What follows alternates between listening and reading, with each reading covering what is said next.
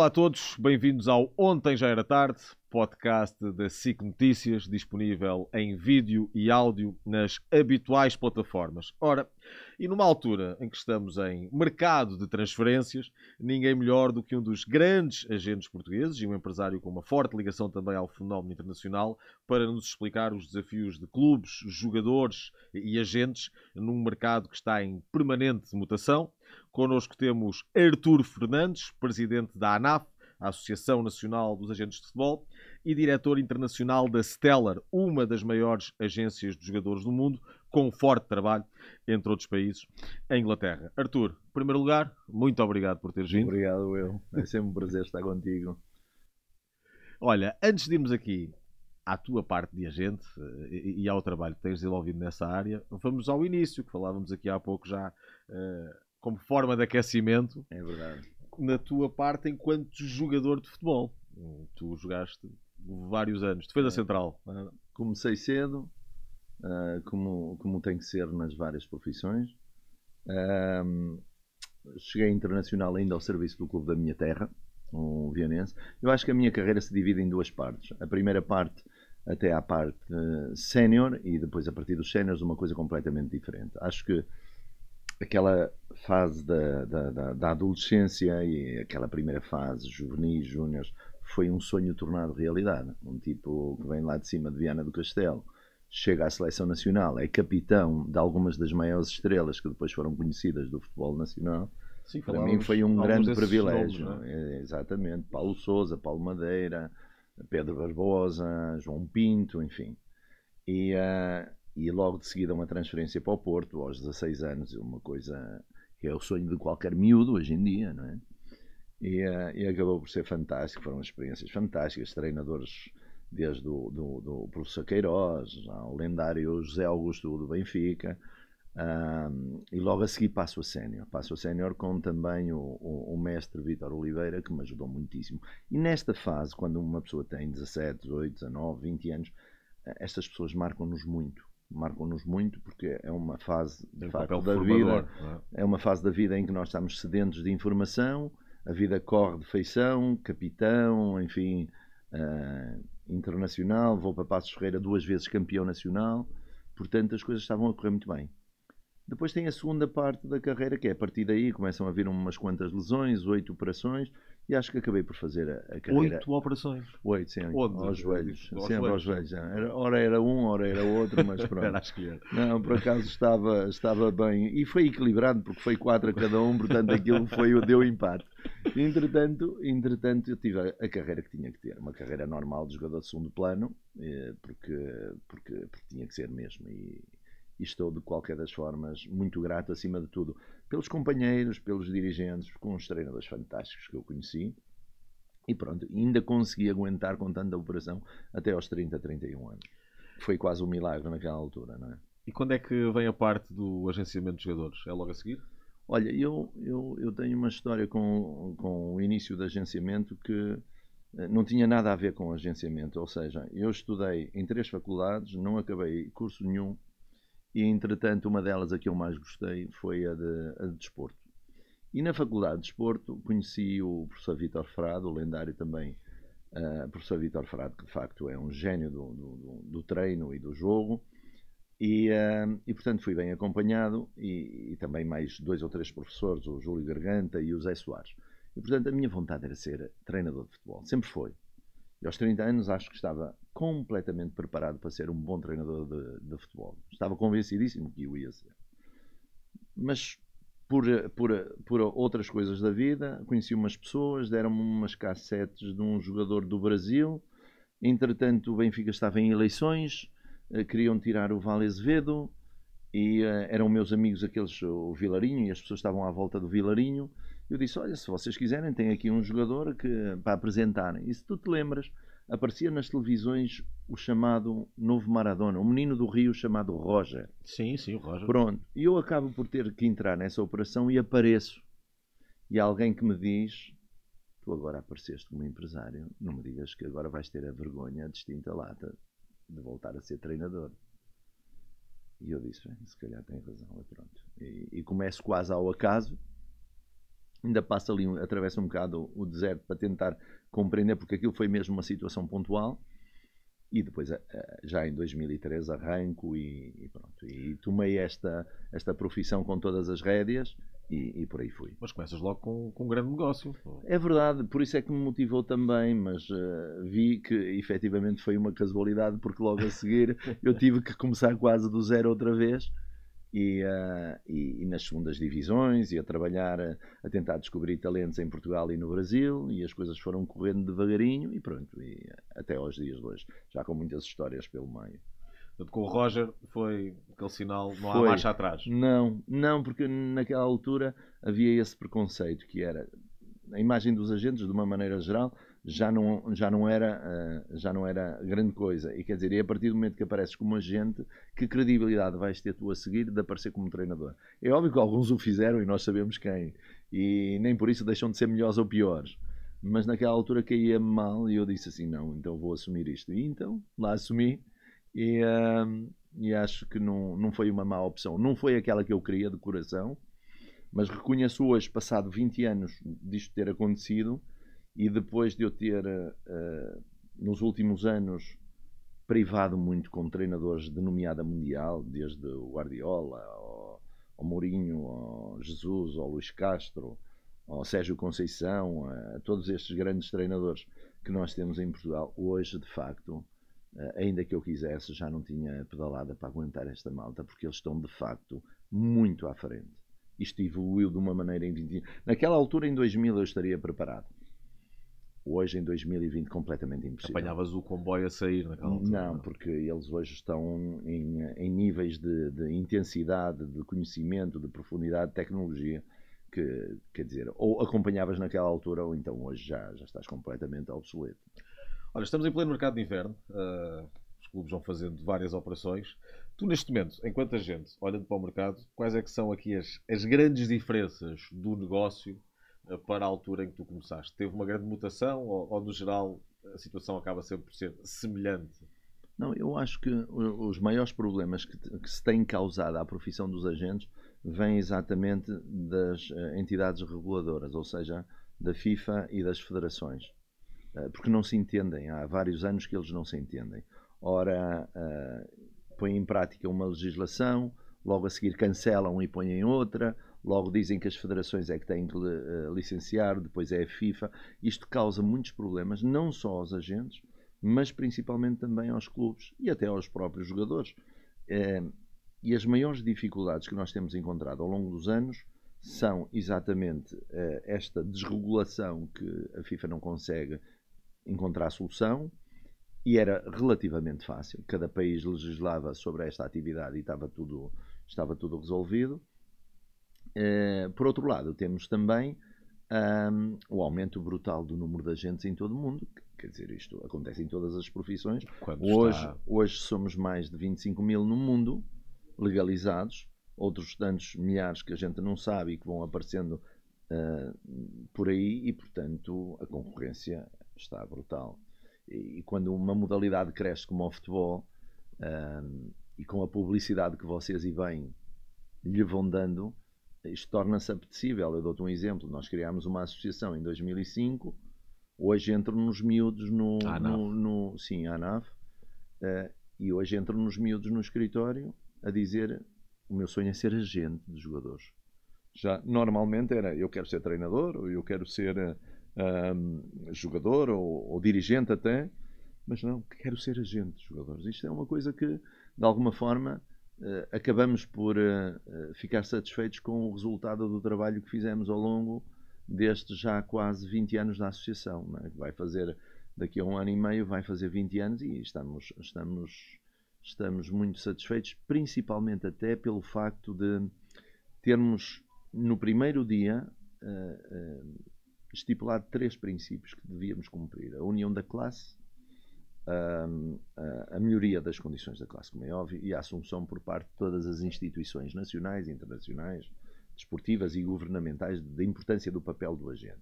E o engraçado é que, bom, estamos a falar da união da classe e tu dizes assim, não, mas. Com, com a concorrência. Não, não é? claro, com a concorrência.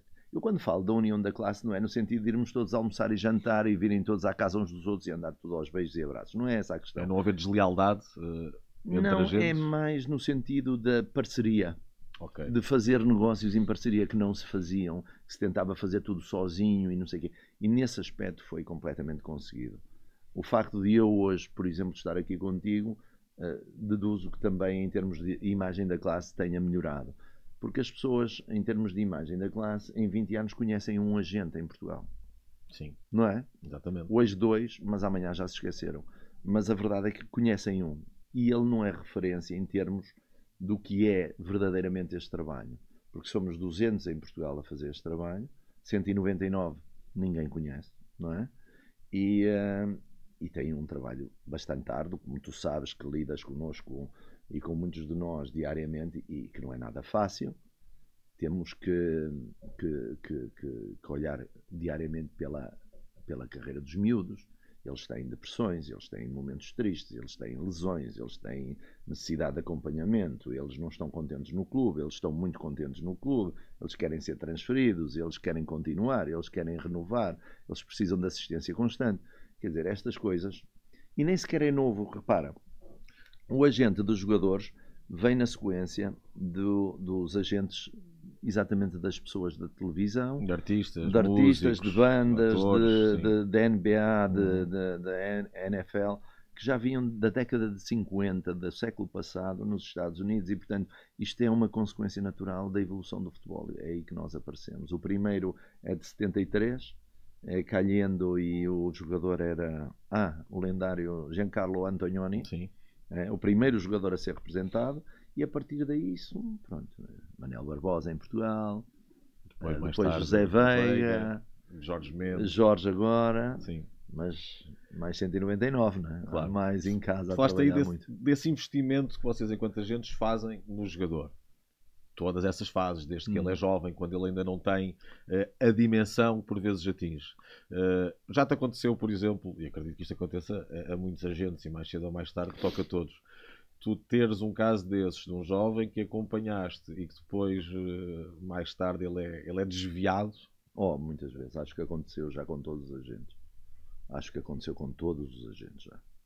Eh, naturalmente que é uma grande exceção, mas eh, foi assim que a lei foi construída, no sentido de, de nós só podermos ter um vínculo de 24 meses, o que eu acho que é completamente injusto, mas é o que está, eh, e que nos tira bastante a possibilidade de fazer uma gestão de carreira progressiva.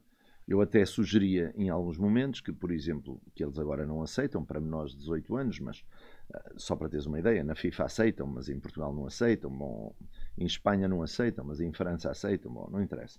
Eu acho que quando o jogador faz o seu primeiro contrato profissional é aos 16 anos. Portanto, a partir desse momento, nesse dia, ele tem que ter um profissional a trabalhar com ele. Nem pode ser o pai, nem pode ser a mãe, nem pode ser o tio, eventualmente um deles, num determinado caso, pode ser competente nesta área, mas a grande maioria não o é. E há um deve vínculo ter. demasiado próximo. é? Claro, sim, mas há um ou outro que consegue fazer uma boa gestão da carreira do filho e pode acontecer. Achas que o pai do Neymar tem feito uma boa gestão da carreira? do Eu penso que Neymar? não, de certeza absoluta. Nem o do Messi sequer, na minha opinião, mas pronto, podia ter sido bastante melhor. Mas pronto, as coisas quando correm bem, parece que até o projeto correu bem, mas eu tenho quase a certeza absoluta que poderia ter sido muito melhor. E a partir dos 16, eu até, eh, uma das sugestões que eu faço inicialmente é que dos 16 aos 22 deviam ser contratos pelo menos de 4 anos. E a partir daí tudo bem, de 2 em 2 anos. O que é que acontece? Tu preparas um miúdo dos 16 aos 18 e ele ainda te renova mais um bocadinho aos 20 o que é que ele quer? Estar ser transferido. Se é um bom jogador. Se tu não trazes a proposta, há de alguém trazer. E ele vai. Em 20 mil no mundo, Exatamente. todos podem trabalhar em Portugal. Portanto, em 20 mil, ele vai escolher um. é? E por muito que tu tenhas feito, que tenhas acompanhado, que tenha- o momento da transferência para eles é, é muito doloroso e eu sei que há muitos que sofreram com isso também, mas eh, o- eh, a ambição é, é- é maior e eles fazem a troca. Mais tarde, alguns voltam. Curiosamente, já me aconteceu muitas vezes também.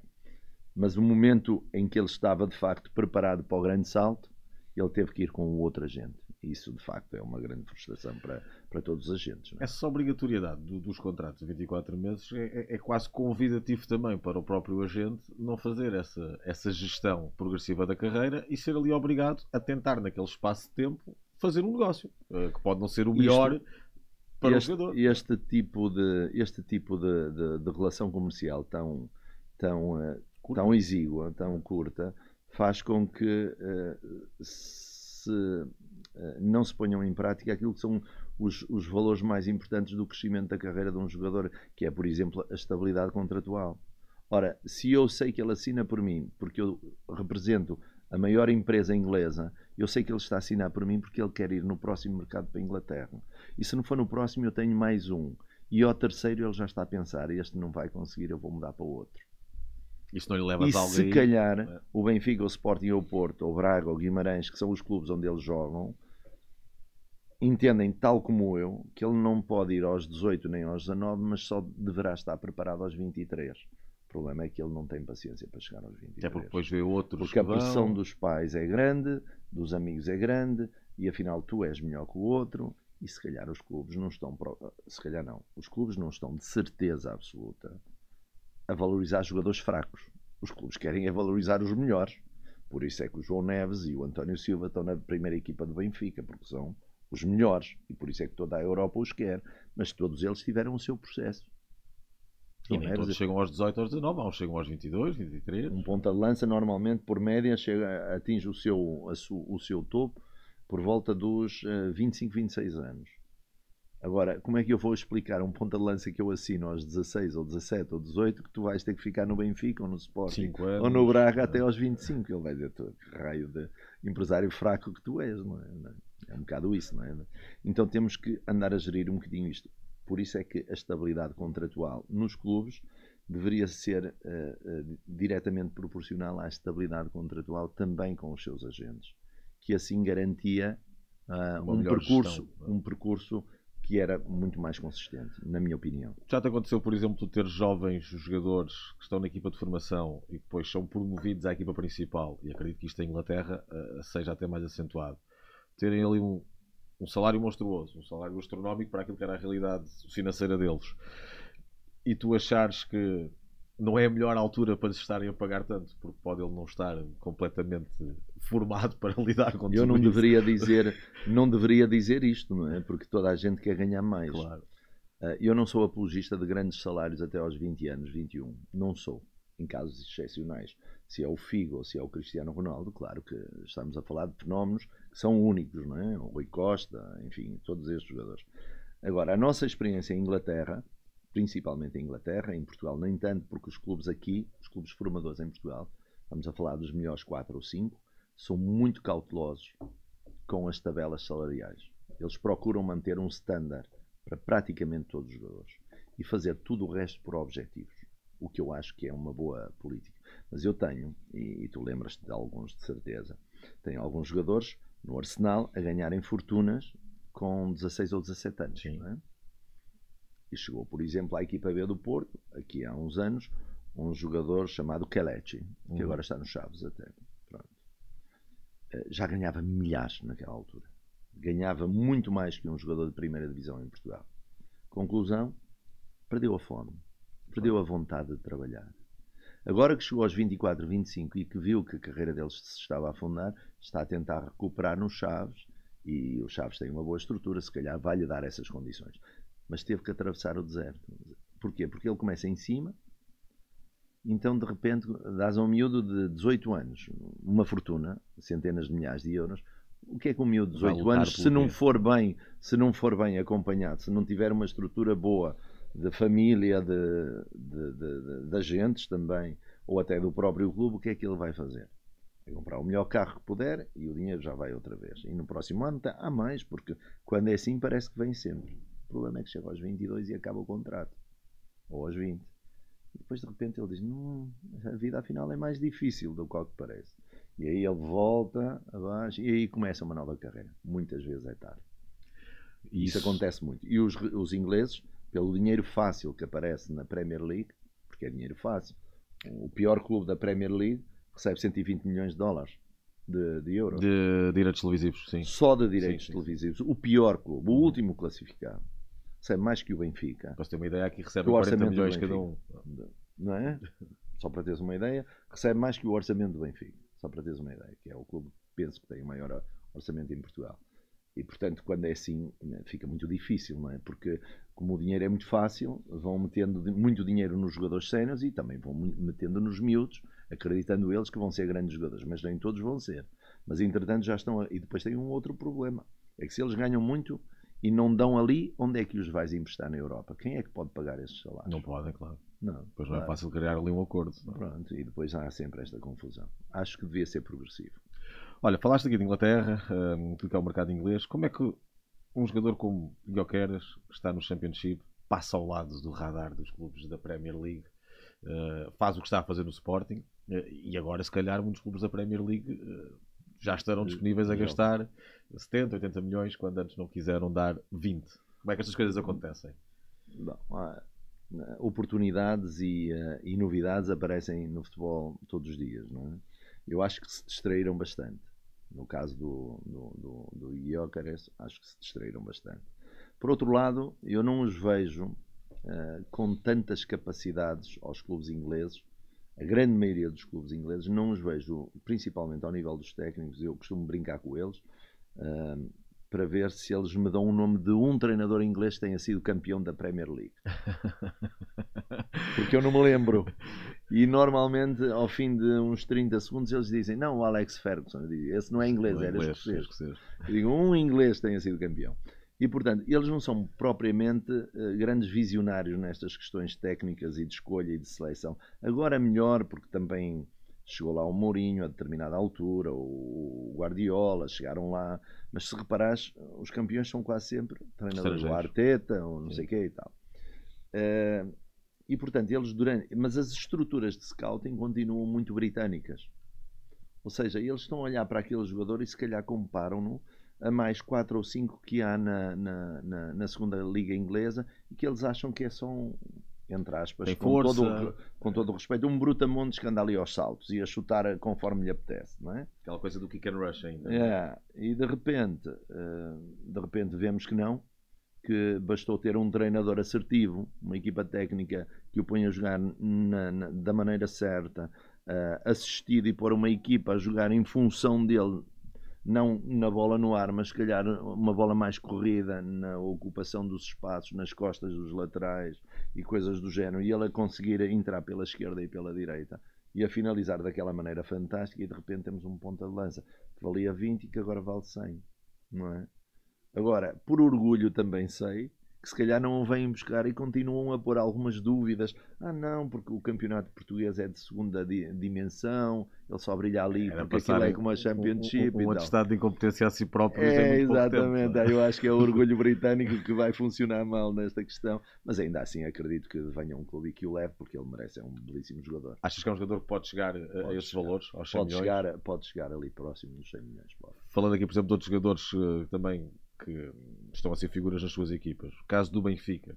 Os dois jovens jogadores que tu referias há poucos, da formação, o João Neves e o António Silva. Achas que estes são jogadores também que podem atingir no, no mercado esses valores próximos da casa Não, dos não 100 acredito, milhões? não acredito que possam chegar a esses valores. Eh, acho que podem chegar a, a- a valores bastante altos, eh, mas não acredito que possam, até pelas posições que ocupam. Não é? Um, Ponta de lança é um sempre é um lança, central, não é? o outro é um. Claro, o ponta de lança é sempre mais, mais, eh, mais querido e mais procurado. Até porque não há. não é? Quando começas a ver, ainda hoje estavam a ligar clubes da Primeira Liga Francesa, bons clubes, onde é que está um ponta de lança? Onde é que está um ponta de lança? E não encontram porque eh, pronto, é muito difícil. Um central bom como, como o António, ou um médio bom como o João, eu acho que vão andar nas várias dezenas de, de- de milhões de euros, mas não podem chegar. Acho que não podem chegar numa situação normal. é? Também diríamos o mesmo do Enzo ou do João Félix e, e acabou por acontecer, não é? Depois também é o que o mercado procura naquele momento, não é? Ah, mas penso que não, não vão chegar a tanto, mas vão, claro que são belíssimos jogadores. Em termos de qualidade, acho que estão perfeitamente ao nível da qualidade do Gyökeres. eh, por outras características, enfim, noutras posições, mas o nível é mais ou menos esse. O valor é que não. Olha, o jogador que continua em Portugal, nesta altura, guarda-redes do Porto, Diogo Costa, titular da seleção nacional. Uh, esperavas por esta altura ele já pudesse ter atingido também esses valores pelos quais o Porto pensa negociar, próximos da cláusula, 60, 70 milhões, estivesse, por exemplo, numa prémia? Eu penso que sim. Eu penso que o Diogo, naturalmente, no, no momento certo, irá por esses valores. Até porque, nesta altura, existe um, um overbooking de, de guarda-redes em quase todos os clubes na Premier, no Paris, na, na maior parte dos clubes que, que, que pagam bem, uh, no próprio Bayern Munich, uh, Real Madrid, Barcelona também estão bem servidos. Penso que o Barcelona uh, precisaria de, de, de, melhorar essa posição, mas não vejo Barcelona com possibilidades financeiras nesta altura de o fazer. Mas de qualquer das formas, acho que o Diogo, naturalmente, pelo guarda-redes que é fantástico, a tranquilidade, a qualidade. A, Uh, toda, todas as a idade também acho que naturalmente irá por esses valores. E a diferença do, do, do, jogador e da sua mentalidade? Tu trabalhas como agente há muitos anos, começaste a trabalhar com jogadores que eram de outra geração. Hoje trabalharás com muitos destes miúdos que têm um contacto, se calhar, mais tecnológico uh, e muitas Exato. vezes menos humano. Uh, comunicar com eles é, é fácil? É mais complicado? Para mim vai sendo cada vez mais difícil. Porque tu é? também vais ficando mais velho. Eu vou ficando mais velho, não tenho redes sociais, não compreendo absolutamente nada disso e as minhas conversas com eles são às vezes um bocadinho de loucos. Não é? Também não falo muito, não é propriamente esse o meu trabalho dentro da empresa. Mas de qualquer das formas, os que falam uh, procuram como eu costumo dizer, apagar o telemóvel e vamos conversar. Vamos conversar daquilo que eu vejo, daquilo que eu vejo nos jogos, daquilo que tu me transmites, que são os treinos e tal. Um, depois há gente nas, na nossa empresa, e acredito que nas maiores empresas, que já tem, claro, essa obrigatoriedade de tratar das redes, dos miúdos, das páginas, sim, sim. não sei o quê, porque isso é completamente fundamental. Para mim não é. Para Mas para, eles, para eles é. Para mim, pessoalmente, não é e, e espero que nunca seja não é? Porque não entendo, quer dizer, não entendo, já sou de outro tempo. Mas para, para eles não, é fundamental. É fundamental. É, eu tenho várias histórias de estar a viajar com jogadores e eles conseguirem estar a fazer isto durante uma viagem eu a pensar para mim, mas ele não tem rede. Ele está a falar, mas com páginas abertas de, dessas redes sociais, eu digo, mas tu não tens rede. Não, mas é que quando eu tiver, isto entra tudo de uma vez. Ah, já está a preparar trabalho. Já está a preparar okay. a andar trabalho. Eu digo, está, está certo, pronto. Olha, Dona Stella, vocês têm alguns dos grandes craques do, do futebol atual, o Camavinga, o Grealish, tiveram o Garrett Bale uh, yeah. durante muito tempo Acabou. também. O nosso jogador de golfe. O vosso jogador de golfe. Entraram no golfe agora. Entrou o nosso jogador de golfe, é. Vocês neste cenário, que são uma das agências mais, mais fortes uh, do futebol inglês, acredito que tenham muitos jovens jogadores também que, que se oferecem, que querem ser agenciados por vocês, Sim. como acontece com os grandes uh, agentes. É? Que saem de outros agentes ou que ainda não saíram de outros agentes e que já estejam Sim, é uh, a, a aproximar-se de vocês. E, e, também, e também, ao invés, outros que se vão embora. Mas nós temos critérios rigorosos sobre isso. Uh, acho que o não e um sim são três, três letras, uma sílaba, e acho que é o melhor que podemos fazer a, a, a qualquer eh, potencial candidato. Não alimentar carreiras que para nós não, não, não têm boas perspectivas uh, e chegar lá e dizer não entras no perfil da nossa empresa. É? Como a nossa empresa também não entra no perfil de muitos jogadores e treinadores. Porque entendem o que é que, é um podem... jogador que não, que é que é um jogador que não entra no perfil da vossa Nós empresa? temos um departamento técnico liderado por um senhor chamado Michael Resk, que é, uh, foi durante muitos anos diretor desportivo do Bayern Munich e do Leverkusen, e, uh, e portanto criámos perfis para todas as posições de acordo com os mercados. Uh, e portanto, quando temos que selecionar, selecionamos de acordo com aquelas que são as características que ele e a nossa equipa estipulou. Ou seja, um jogador português, por exemplo, com, vamos dar um exemplo, um lateral direito se tiver menos de 1,76m, já não nos interessa. Porquê? Pode interessar para o Braga, ou pode interessar para o Benfica, ou pode interessar para o Sporting e até fazer uma carreira brilhante. Mas para o mercado inglês não interessa. Mas como nós não vamos conseguir vendê-lo, não lhe vamos criar uma ilusão, porque nós vendemos para a Alemanha, vendemos para a França e vendemos para a Inglaterra, quando conseguimos. Ora, se o jogador não tem essas características, estamos a alimentar uma, uma situação que não nos interessa. E então, isto é um exemplo, não é? Tem a ver com o tamanho, nem sempre é assim, mas pronto. Uh, o guarda-redes, a mesma situação, 1,90m está bem. Abaixo começa a, a, ser mais difícil. Porque quando quisermos transferir o. E logo podes perder mil oportunidades, é? Porque há miúdos que vão vingar fora do nosso perfil, mas se calhar vão vingar noutros mercados, ou vão vingar com outros agentes, ou vão vingar dentro do próprio país, enfim. Cometemos erros também, de certeza. Mas tens, que ter, mas tens que ter um mapa, tem que haver, menos, é? Tem que haver pelo menos um, um, um, algoritmo. Agora está na moda, né? o algoritmo, sim, sim, agora sim. é tudo algoritmo. Portanto, tem que haver um algoritmo. Então nós utilizamos o nosso, eh, com algumas exceções, como é óbvio. Olha, o que é, que é, a pior coisa que um clube pode fazer quando está a negociar com, com o agente? Na perspectiva do agente, qual é que é a pior coisa que te podem fazer a ti, um clube? Eu acho que não, não há coisas más que eles possam fazer. há coisas, há coisas, há coisas às vezes que são duras. Eh, aconteceu-me várias histórias do género. Há sempre aqui uma, uma perspectiva do agente, que é és um agente que estás a crescer, por exemplo, não é? e vais negociar com o Benfica. Então queres ficar bem com o Benfica. Começas uma negociação com o Benfica. Então não falas daquilo que vai ser a tua comissão. Falas daquilo para ficar bem visto. É? Queres aparecer, estás a Queres aparecer novo, é? e diz assim: não, o jogador, o Luís é um grande jogador, o Luís é um jogador que entra e encaixa muito bem na vossa equipa e tal, e a gente pretende um salário destes. Ah, não, isso é muito. bom. E começámos a negociação. Até que chegámos ao ponto que assinamos o Luís 5 anos, um contrato fantástico, um contrato que o Luís quer. E no final digo: agora quero a minha comissão. E eles dizem: não, não, já gastei o dinheiro todo no Luís. Agora tem que ser ele a pagar. Falas com ele. Fala com ele. Eu disse assim: não, não, não pode ser assim. Estas coisas aconteceram muito ao longo da vida. Aliás, há uma história que posso contar hoje, já passaram muitos anos, uh, que aconteceu exatamente com o Maurício Pochettino. O Maurício estava no desemprego e eu convenci o presidente do Southampton uh, a contratar o Maurício Pochettino. Isto foi por, uh, por uh, alturas do, do, agora do Natal, passagem de ano. Ele assinou, penso que a meados de, de, de janeiro no, no Southampton. E tinha sido demitido do espanhol um mês antes. E então, a determinada altura, uh, fazemos a reunião em Barcelona, lá no hotel, e, um, e, e quer dizer, começámos às oito, ao meio-dia eu ligo ao Maurício, podes subir, está tudo, está tudo certo. Ele senta-se, olha, este é o teu contrato, este é o contrato do, do Jesus, que é o adjunto, este é do Tony e este é o do Miguel. Estão aqui os quatro contratos. Ele vê, está tudo bem, que bom, vamos. Então já se pode assinar, diz o presidente. Diz, não, não, não. Agora falta a minha parte. Tu perguntaste-me quem era o treinador. Ele disse, não, não, ele é teu amigo, agora é ele que te paga.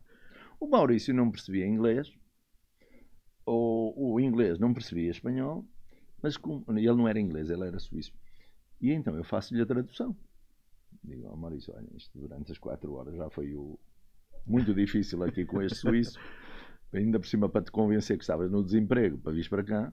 Tu não falas uma palavra de inglês. Vais ser o primeiro treinador na Premier League que não diz nenhuma palavra em inglês. Bem, mas de qualquer das formas, é melhor ficar assim. Depois tu compensas-me de alguma maneira, senão isto vai correr mal. E de repente o tipo diz-me isso não é verdade, não foi isso que eu disse. Ele percebeu qualquer coisa, isso não é verdade. Olha, eu disse, acho que foi o dia que me chateei mais. Uh, empurrei o tipo, diz assim: Olha, tu precisas de Maurício, oh, Maurício, tu precisas dele. Vocês entendam-se, fiquei quatro meses sem falar com eles. Fui-me embora, ele assina com, meu, com, os meus advogados, fiquei quatro meses. Aos quatro meses, o Maurício fazia anos em, em abril. Ligam-me, ah, és convidado pelo clube a vir cá, então. Disse: Está bem, e lá pagar. Foi nesse dia. Passado quatro meses lá pagar. Mas, mas, eh, são estas coisas que acontecem nas negociações. Hoje em dia menos. Acho que há isso acho que é uma grande conquista dos agentes é que hum, toda a gente tem a consciência que quem trabalha deve ser pago. E, uh, e portanto é uma questão de, de, de, de, A nossa profissão, quando surgiu, surgiu em duas áreas muito complicadas. Quando aparecem os agentes em Portugal, somos mal vistos. Porquê? Porque tu entras numa área técnica, logo aí já estás a tocar nos treinadores e estás a dizer ao treinador: o meu lateral, o Luís, é melhor do que aquele que tu tens aí. Isso para um treinador dizer: mas quem é este tipo que vem aqui dizer que é sabe mais de bola do que eu e não sei o quê? E depois ainda entras noutra área mais sensível. É que os dirigentes na década de 70 e 80 estavam habituados a enganar os meninos e os papás. E de repente chega lá um tipo de negócio que sabe exatamente tudo o que ganha toda a gente e sabe que o Luís é o melhor jogador do plantel. Portanto, tens que ganhar mais que os outros. Isto não é a antiga não sei o que, que é tudo o mesmo salário. Isto não é assim. Isto, os melhores ganham mais, porque têm mais mérito, produzem mais, ganham mais. E quer dizer, e quando os, os agentes entram nesta. Durante muito, muito tempo, os agentes eram os culpados praticamente tudo. Quando criámos a associação foi uma coisa boa. Cada vez que alguém dizia alguma coisa, a culpa foi do agente. agente processo em cima. Porque já tinham uma base legal para poder fazê-lo. Já podíamos fazê-lo, é? mas, mas, os agentes não têm nem o mérito das vitórias, nem o mérito das, das derrotas. Nós não temos que ter interferência na vida dos clubes. Quem ganha, quem perde, quem é campeão, quem se desce de divisão, são os plantéis e as direções. E eles é que são os responsáveis por isso. Nós só temos é que fazer o nosso trabalho, que é promover os nossos jogadores e tentar convencer os clubes a assinar os melhores, que nós entendemos que são os nossos. Claro. É o nosso Como trabalho, não é? Como os outros fazem todos igual.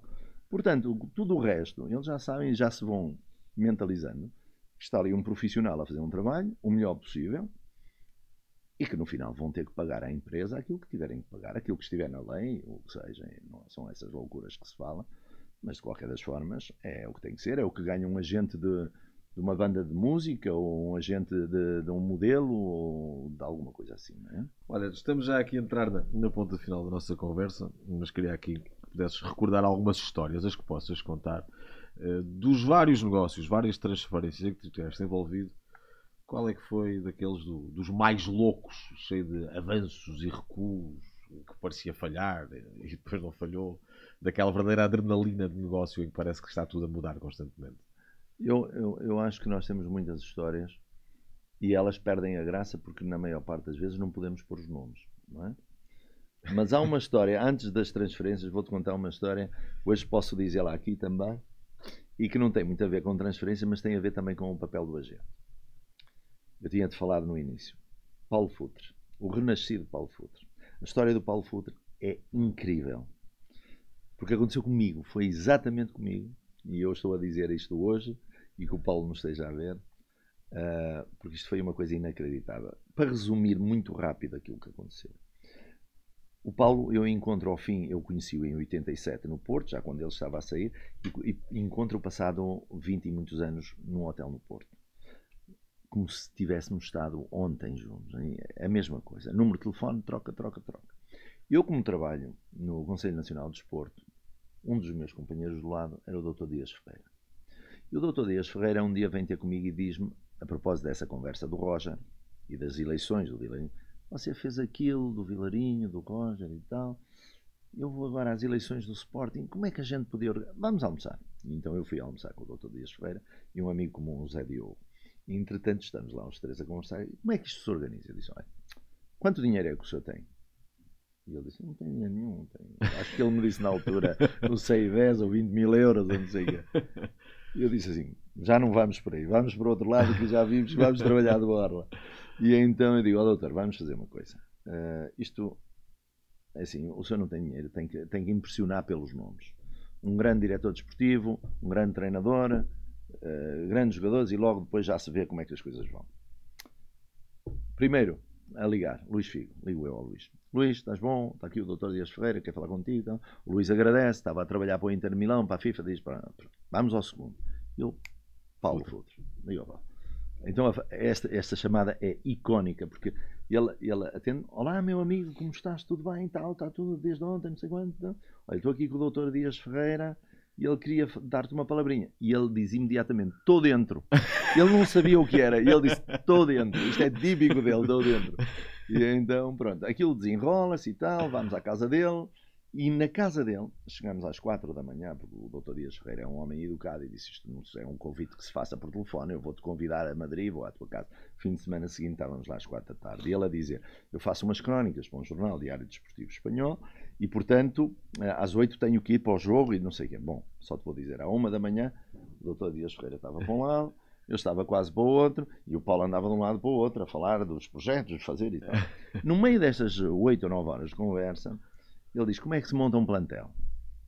E eu digo-lhe naturalmente, havia mercados emergentes, e digo-lhe naturalmente, uh, é preciso meter miúdos da formação, porque não havia muito dinheiro, e, bem, depois havia aquela parte de resolver o problema financeiro com os bancos, e promover através de, na altura, um chinês, um russo, um árabe e um coreano.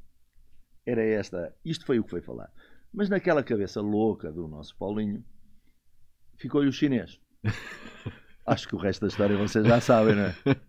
Eu estava no fundo dessa sala da conferência de imprensa e estava com o tal meu amigo Zé Diogo. Eu disse: Isto foi um descalabro, isto não vai dar em nada. Curiosamente, a vida traz-nos surpresas e acho que renasceu nesse dia. É? O impacto que às vezes estas coisas têm. Eu pensei o mesmo que eu nessa altura estava a fazer o livro dele e pensei, depois disto eles vão dizer que querem cancelar o livro. Já. e foi exatamente o contrário. Um total. Acho que foi a maior votação que teve o Dr. Dias Ferreira de todas as eleições que teve. E, uh, e, eu, e o Paulinho saiu fortalecido porque estava de, algumas, de alguma maneira desaparecido. E pronto, ainda bem para ele que é um, um homem que merece. Do nome possas dizer, há algum jogador que te tenha escapado, que tu tivesses a oportunidade de ter agenciado e por este ou por aquele motivo não deu e que depois ficasses, ok, deu, deu tremendo craque? Ah, isso aconteceu muitas vezes. E o contrário também. Aconteceu muitas vezes com muitos jogadores que, que eu gostava muito de ter representado. E uh, dou-te um exemplo. Uh, aos 16 anos fui ver um torneio ao Albacete, 16 anos não meus, desse jogador. Era o São Paulo que jogava contra, nesse dia jogava contra o Nice, num torneio de Albacete. Então na equipa do São Paulo jogavam dois jogadores que eu assinei, o Ronielli e um, um central, Paulo Vinícius. E havia um médio que eu gostava, muito franzino, muito pequenito, tipo magrinho. Disse aquele tipo tem qualquer coisa. Chamava-se Oscar. O Oscar. É, é, só, é da mesma idade. E eu então fui falar com ele. Disse, miúdo, quem é o teu empresário? Ah, não tenho empresário e tal. Ele, 16 anos. Disse, eu gostava muito de representar, fica comigo e tal. E eu insisti, insisti, insisti, e até fui a São Paulo, passado uns tempos. Quando cheguei a São Paulo já ele tinha um empresário. E até arranjou um ótimo empresário. Na altura, o, ainda hoje é um grande empresário, Juliano Bertolucci. E, um, e fez uma carreira brutal. Esse eu gostava de ter, porque gosto muito do miúdo e, enfim. Por outro lado, também já assinamos muitos com uma grande expectativa e que as coisas não correram bem. Enfim, eles podem pais? dizer o mesmo do, eles podem dizer dos agentes, não é? Lidar com os pais. Cada vez mais difícil. Cada vez mais difícil porque todos Cada vez querem... mais difícil. Não, eh, eu lembro, na minha geração, os nossos pais não apareciam nem para as negociações, não é? Apareciam para o dia da assinatura, para tirar uma. Mas de resto, aquilo já estava praticamente feito. Eu fiz uma carreira toda, o meu pai nunca negociou nenhum contrato. Eh, cheguei a ter um agente já nos últimos cinco anos da minha carreira, mas até lá, até então, não. E eu e a grande maioria dos, dos jogadores. Um, hoje em dia, os pais uh, têm uma grande expectativa na, nas carreiras dos filhos e têm uma grande influência e vivem a vida dos filhos. Não, no fundo, não os deixam viver a, a vida deles porque entendem que uh, os clubes, quando os miúdos jogam, já não são suficientemente grandes para o filho. Nunca servem. É, eles estão sempre assim. Quando os miúdos não jogam os clubes estão a boicotar o futuro do meu filho porque o pai do outro é mais amigo do diretor ou do treinador e não sei o quê. E eu não acredito nisso. Quero continuar a não acreditar nisso. Acredito que em algumas divisões, em alguns países, isso possa acontecer. A um nível profissional e alto, eu não acredito que um, vamos dar um exemplo, um Rui Costa, um Varandas, um Pinta Costa, um Salvador, um Tom Miguel, quem seja, que não obriga os seus responsáveis da formação a pôr a jogar os melhores. Não acredito que isso possa acontecer. Seja filho do A, do B ou do C. Os bons têm que lá estar. Até porque. Qualidade, ponto. É? Até porque é o futuro do clube. E o presidente quer o melhor para o clube. Quer o melhor para, para ele, ele, também, não é? E portanto, quer dizer, o, o, o António Silva, o Diogo, o, ou o Quaresma ou, ou, ou, o João, quer dizer, não estão nas primeiras equipas dos grandes ah, porque os pais deles são amigos do A, B ou C. Tu olhas para os putos e dizes assim: são uns grandíssimos jogadores, não é? Claro, claro. Não é? Exatamente. Olha, e é isso que os clubes querem, não é? Arthur, para terminarmos, Arábia Saudita, que desafios, que oportunidades, eventualmente que ameaças uh, pode trazer uh, esta, esta nova vida, este novo futebol com, com tanto para investir? Não, acho que a Arábia Saudita, acho que é cíclico, não é? Já percebemos todos que isto teve a fase russa, teve a fase turca, teve a fase chinesa, teve a fase japonesa e coreana, Mas achas que este americana. é um projeto mais sustentado ou menos sustentado do que o chinês, por exemplo? O chinês prometeu muito, mas depois ao fim de dois, três anos caiu redondamente. caiu. é? Tem um, não há clube com, com salários em dia na China, aquilo está muito complicado. Eh, eu acho que a Arábia Saudita é muito mais consistente. Veio para ficar? Veio para ficar. Veio. Eu penso que a Arábia Saudita e até o próprio Qatar, que é praticamente gerido por portugueses, como, como tu sabes, eh, e, e das conversas que mantenho com eles, sei que é, é um projeto para durar. A Arábia Saudita, mais ainda, porque acrescenta uma responsabilidade de serem organizadores de um campeonato do mundo daqui a 10 anos. E, portanto, se pensares a, a 10 anos de distância, eles vão ter uma equipa a jogar nesse campeonato do mundo. Porque o anfitrião tem, Tem uma equipa a direito, jogar, sim. tem esse direito. Esses miúdos hoje têm 17 e 18 anos. Eles têm que os preparar para isso. E que estão a privar com grandes craques que só viam na televisão. Exatamente. E, portanto, eu acho que o projeto da Arábia Saudita é pelo menos até 2034. Eh, e depois, consoante correr o Campeonato do Mundo, eles aí vão definir se é para continuar ou não. Que se aproxime das cinco ligas, como eles prometeram, vejo muitas dificuldades. Mas, de qualquer das formas, até por várias questões culturais, ambientais, enfim, não sei o número delas. Mas eh, eh, acredito que vão fazer furor durante muitos anos. É óbvio que tu tens que pensar assim. Eles têm oito vagas de estrangeiro, vão abrir agora duas no verão. Estas duas que vão abrir no verão já é só para jogadores com menos de 22 anos. O que já começa a revelar algum interesse em fazer um projeto a longo prazo. Porque senão continuavam a assinar nomes e nomes e nomes. Por outro lado, tem- temos que pensar que se as, 12 va- as, as 10 vagas estão ocupadas, durante, e assinando os jogadores de 13 e 4 anos de contrato, durante vários anos não vão haver transferências para lá. Se reparares, por exemplo, também os treinadores que lá estão são alguns dos melhores. Temos o Luís Sim. Castro, temos o Jorge Jesus, temos um, um sem número de treinadores credenciados. Ainda agora vão mais dois diretores esportivos. Tiveram, temos lá o Domingos Soares Oliveira, temos ah, o Michael Emenalo, que é o diretor da Liga, que vive bem aqui ao lado, mas que é o diretor da Liga Saudita. ahm, e que, portanto, eles estão a- a- a- a- colocar nos seus quadros pessoas de elevadíssima competência. Que isto vá ter resultados, eu acredito que com estas pessoas podem ter eh, os resultados. Agora é assim, estas pessoas não trabalham sozinhas lá. E culturalmente eles vão ter que se ir readaptando. Para isso têm 10 anos. Eu dou-te um exemplo, eu estive em Jeddah há dois meses atrás e quando entrei num hotel onde eu ia ficar, vi praticamente metade da equipa do Etihad dentro do hotel. E eu pensei, e eles estão em estágio? Não. Estávamos em outubro, ainda não lhes tinham entregue as casas. E eles já estavam há quatro meses a viver no hotel. Desde o nosso Jota, por exemplo, Benzema, Benzema. Mares, Sim. Nuno Espírito Santo estava lá também. Tinha acabado de mudar para uma casa em outubro, novembro. Ou seja, são estes pequenos detalhes logísticos. Aliás, alguns até tinham a casa. Faltava a mobília. Estavam há quatro meses à espera da mobília. Isto é uma coisa incrível. E, portanto, são estes laços culturais. Há um livro muito bom que explica isto muito bem, que me foi até eh, apresentado por um treinador eh, foi selecionador espanhol há uns anos.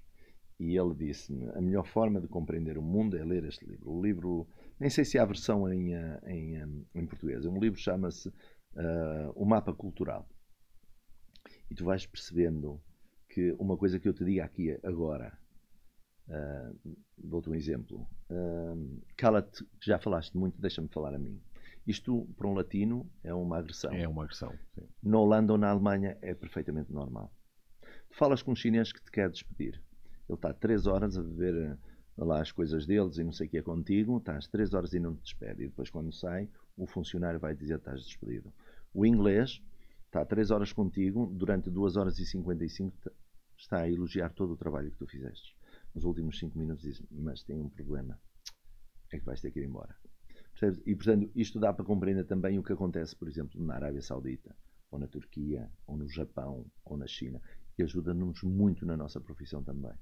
e o que vai acontecer na, na Arábia Saudita, que é o grande desafio que eu acho que, que, que, que vão ter estes corpos que, que, estão a chegar agora, estes, estes quadros uh, competentes, vai ser limar todas estas agruras que, que eles têm, de alguma forma, nas, nas, na, na, nos seus comportamentos diários, para que eles possam trabalhar efetivamente das 8 às 5 ou das 9 às 6 da tarde e fazer o trabalho em consonância com aquilo que se quer para uma liga profissional séria. Achas que há alguma hum, hipocrisia na forma como o futebol europeu começou a olhar para uh, o futebol saudita, porque o investimento saudita já existia na Europa e aí parece que nunca foi um problema para a UEFA. A partir do momento em que os sauditas decidiram investir no seu próprio país, no seu próprio futebol, soaram os alarmes? Achas que há aí algum, alguma hipocrisia, o, o tal eurocentrismo? Eu, sim, eh, eu acho que sim, até porque uh, eles acreditam sempre que ninguém vai conseguir destornar a hegemonia europeia, a central europeia, daquilo que é a força do futebol. O futebol, pelo que seja, uh, é um, um, um, um, desporto que é muito mais que um desporto e, e, chama a atenção de todas estas coisas. Se reparares o fenómeno, por exemplo, americano, que se vires o mapa mundial dos clubes que eles já compraram, ninguém consegue compreender onde é que está a agenda americana para comprar mais de 30 clubes na Europa. De um dia para o outro. E os sauditas também perceberam isso. Mas perceberam mais que podem promover e valorizar o seu país através do Cristiano, através do Benzema, através do Luís Castro, do, do, do, do, do Jesus, do Neymar, de toda essa gente. E claro, nesta altura as pessoas já olham com outra suavidade para, para a Arábia Saudita. Já não é bem aquele país uh, homofóbico. Enfim, eles próprios uh, admitiram já isso. Já parece que até é um país que já podemos ir para lá e que vai tudo correr bem e tal.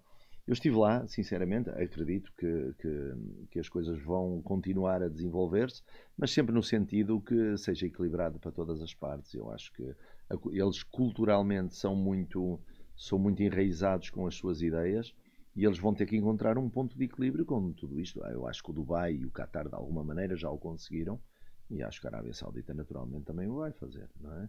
Agora, acho, como tu disseste bem, acho que a Europa abusou um bocadinho de, de, de, de alguma de alguma de alguma a sobranceria também sobranceria sim uh, em relação à Arábia Saudita. E eles não estão para brincadeiras porque o dinheiro é o que eles têm. E portanto para eles é, aquilo sai-lhes do chão é muito fácil. E depois se colocarem quadros competentes como estão a fazer vai se tornar muito mais fácil para eles. E, e, repara, se eu há dois anos atrás oferecesse a um jogador médio da Stella a possibilidade de ir jogar na Arábia Saudita, ele dizia: traz-me o contrato que eu vou rescindir, que tu não tens projeto de vida. Hoje, quando me sento à mesa com o melhor jogador da Stella, ele diz: não tens nada da Arábia Saudita para mim. Pois, ao contrário. Já viste como é que as coisas mudaram em 12 meses, não é? Portanto, isto é muito, é muito dinâmico, não é? E a gente tem que estar preparado para estas novas aventuras. É um vice Arthur, muito obrigado. Obrigado eu.